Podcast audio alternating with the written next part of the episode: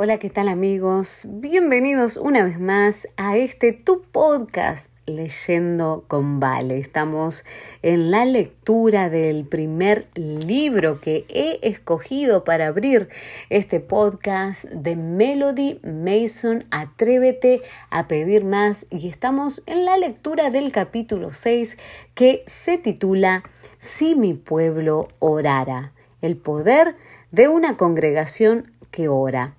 El versículo de hoy se encuentra en Segunda de Crónicas, capítulo 7, versículo 14, y dice, Si se humillare mi pueblo, sobre el cual mi nombre es invocado, y y buscaren mi rostro, y se conviertan de sus malos caminos, entonces yo oiré desde los cielos, perdonaré sus pecados y sanaré su tierra.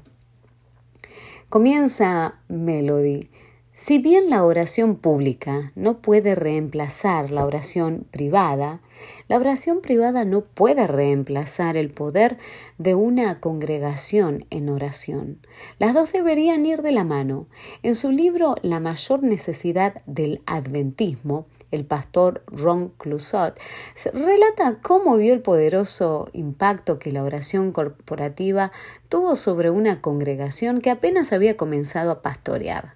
Me encanta su testimonio porque muestra cómo el trabajo de nuestro lugar de oración personal puede crecer y convertirse en una obra mucho mayor que puede afectar a una iglesia entera y mucho más. Aunque la nave de su nueva iglesia tenía espacio para 400 personas sentadas, solo iban 100 personas cada sábado de mañana para los cultos y ni siquiera llegaban todos a tiempo.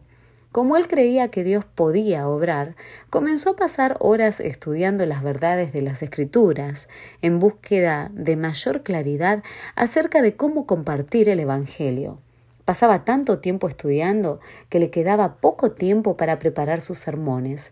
Consciente de que solo el Espíritu Santo podía convencer los corazones y compensar sus defectos personales, comenzó a levantarse temprano cada sábado de mañana para orar fervientemente para que el Espíritu de Dios fuera derramado en su congregación. Dios comenzó a obrar en respuesta a sus oraciones privadas y como resultado más y más personas comenzaron a asistir a la iglesia. Al terminar su primer año, la asistencia de los sábados se había triplicado. Pero este era solo el comienzo. Aproximadamente 15 meses después de comenzar a trabajar en esta nueva iglesia, decidió hacer una serie sobre la oración. Compartía cómo su experiencia lo había impactado. Se abrió todo un mundo nuevo ante mí. La oración y la comunión con Dios se volvieron mucho más reales y concretas. Mi relación con Jesús creció mucho más que antes. Finalmente me di cuenta que la mayoría de nosotros parece que vive a 10 centímetros debajo del nivel del agua. Sabemos que nos estamos ahogando, pero suponemos que ese es nuestro destino en la vida, ignorando el hecho de que justo encima de nosotros existe todo un mundo nuevo. Como resultado de sus series de oración, el Espíritu Santo comenzó a moverse en su iglesia de forma aún más poderosa y los miembros realmente comenzaron a orar no solo oraban durante la reunión semanal de oración, sino que comenzaron a orar juntos cada sábado de tarde mientras todavía era de día. Normalmente se reunían los viernes de tardecita para orar, pero esto no era suficiente. Dándose cuenta de que algunos de sus miembros de iglesia estaban bajo ataques demoníacos, el pastor, el pastor Clusat invitó a los ancianos a unirse a él un día a las cinco de la mañana para dedicar tiempo especial a la intercesión. Siete de sus diez ancianos vinieron y el momento de oración fue tan poderoso que decidieron reunirse y orar juntos cada semana. Luego agregaron los viernes y más tarde los sábados y domingos de mañana. Entonces los diáconos preguntaron si podían unirse al grupo de oración matinal. Luego los miembros preguntaron también si podían unirse y el grupo que iba en aumento comenzó a orar cada mañana. A medida que el Espíritu Santo era derramado, el pastor veía más y más victorias espirituales entre los miembros de iglesia.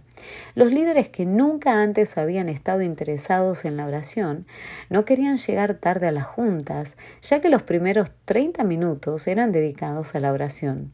Como resultado de la bendición del Espíritu Santo, el evangelismo prosperó y el salón de reuniones sociales se convirtió en el centro de vida sana, donde se ofrecieron docenas de seminarios sobre salud, finanzas y familia. Ya que el poder de Dios estaba cambiando dramáticamente la vida de los miembros, agregaron un momento de testimonios a su culto sabático regular, de modo que la gente pudiera compartir. El pastor Cruzot cuenta que algunos miembros manejaban durante horas para llegar a la iglesia, simplemente para escuchar lo que Dios estaba haciendo en las vidas de sus hermanos en ese lugar. Mientras reflexiono en este maravilloso testimonio, recuerdo lo que Elena de White escribió una vez, el descenso del Espíritu Santo sobre la Iglesia es esperado como si se tratara de un asunto del futuro, pero es el privilegio de la Iglesia tenerlo ahora mismo. Buscadlo, orad por él, creed en él. Debemos tenerlo y el cielo está esperando concederlo. Es difícil resumir el testimonio del pastor Cruzot, ya que Dios continuó bendiciéndonos cada vez más. Durante los cinco años que pasó con su congregación, el diezmo se cuadriplicó cuadruplicó y las ofrendas para evangelismo aumentaron a un sorprendente 5000%. La membresía de la iglesia se triplicó y la mayoría de los miembros se hicieron activos en algún tipo de ministerio. Casi 200 personas fueron bautizadas. Él narra, esto quizá no sea algo inusual en algunos lugares del mundo, pero para nosotros aquí en las cómodas comunidades laudicenses de Occidente, este verdaderamente fue un acto divino. No olvidemos que lo que Dios hizo por su congregación comenzó con un hombre que estuvo dispuesto a luchar en su cuarto secreto de oración. Ahí comenzó la verdadera obra y ahí también es donde comienza, también con nosotros. Elena de Guay confirma esto. Las mayores victorias de la Iglesia de Cristo o del, cristiano no son las que se ganan mediante el talento o la educación, la riqueza o el favor de los hombres. Son las victorias que se alcanzan en la cámara de audiencia con Dios, cuando la fe fervorosa y agonizante se hace del poderoso brazo de la omnipotencia. Aunque las cosas comiencen a darse de a poco, necesitamos seguir orando. Con el tiempo otros se unirán y la obra crecerá.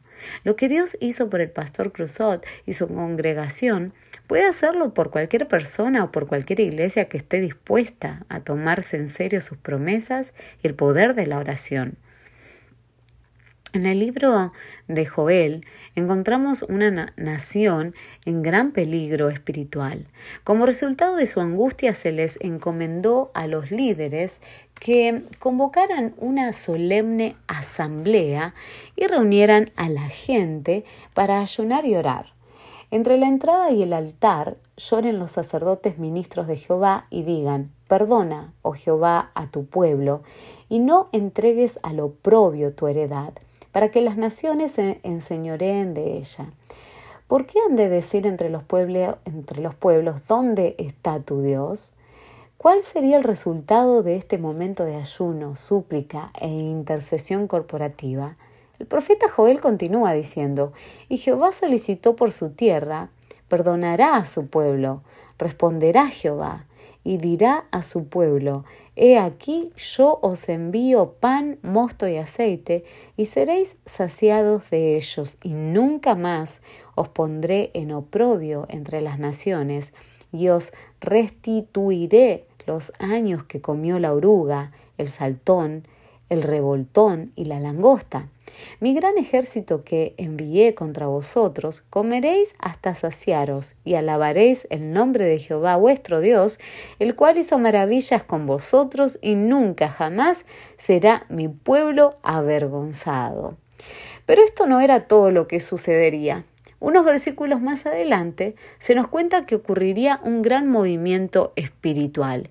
Y después de esto derramaré mi espíritu sobre toda carne y profetizarán vuestros hijos y vuestras hijas, vuestros ancianos soñarán sueños y vuestros jóvenes verán visiones. Y también sobre los siervos y sobre las siervas derramaré mi espíritu en aquellos días. Elena de Guay comenta, si esta profecía de Joel tuvo un cumplimiento parcial en los días de los apóstoles, estamos viviendo en un tiempo cuando se ha de manifestar con mayor poder en el pueblo de Dios. Él derramará de tal manera su espíritu sobre su pueblo que éste se convertirá en una luz en medio de la oscuridad moral y una gran luz se reflejará en todas partes del mundo. Ojalá nuestra fe aumente para que el Señor pueda obrar poderosamente mediante su pueblo.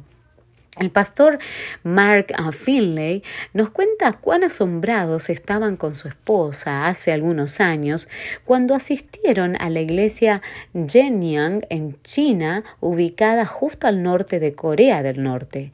Esta iglesia es una de las iglesias adventistas más grandes del mundo de hoy, con una membresía de más de 7.000 personas.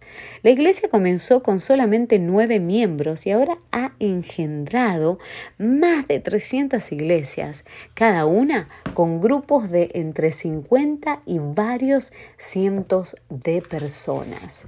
Cuando el pastor Finley le preguntó a la pastora cuál era el secreto para este asombroso crecimiento, ella le respondió que era la oración. Nos reunimos cada mañana a las cuatro y media de la mañana hasta las seis para orar. Y aproximadamente 150 miembros vienen cada día. Estas temporadas de oración desatan el poder de Dios para el crecimiento y el reavivamiento. Entonces Mark le preguntó por qué a las cuatro y media tan temprano. La pastora le dijo que era porque el grupo está conformado por profesionales muy ocupados que necesitan ir a trabajar, madres con niños que tienen que cuidar y también estudiantes atareados que deben ir a clases. Así que van a orar antes de comenzar sus responsabilidades del día.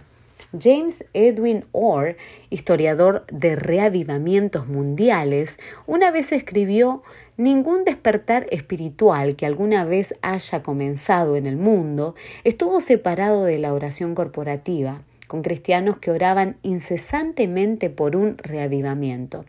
Aprovechemos el don que nos ha sido dado, el privilegio tanto de la oración privada como de la oración corporativa.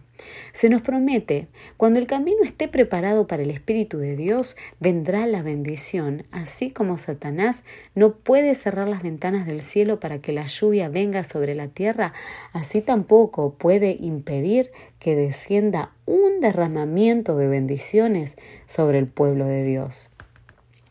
Podríamos aprender algunas valiosas lecciones de oración de nuestros hermanos chinos. Ellos deberían inspirarnos a preguntar, ¿estamos desesperados por ver el Espíritu Santo derramado en nuestras vidas y ministerios? ¿Estamos desesperados por un reavivamiento personal hoy? ¿Estamos lo suficientemente desesperados para salir de nuestra cómoda rutina y unirnos a nuestros hermanos en oración? Una vez oí acerca de un hombre que le preguntó a su pastor qué sería necesario para que el verdadero reavivamiento por el Espíritu Santo sucediera en su vida y ministerio. Su pastor le explicó que tendría que bautizarlo para mostrarle. El hombre pensó que esto era un poco extraño, pero accedió. En el tanque bautismal, el pastor cubrió la nariz del hombre y con cuidado lo sumergió bajo el agua. En vez de levantar al hombre nuevamente a la superficie, el pastor continuó sosteniéndolo bajo el agua. El hombre, sin estar seguro de lo que estaba pasando, comenzó a luchar un poco, pero el pastor lo sostenía firmemente.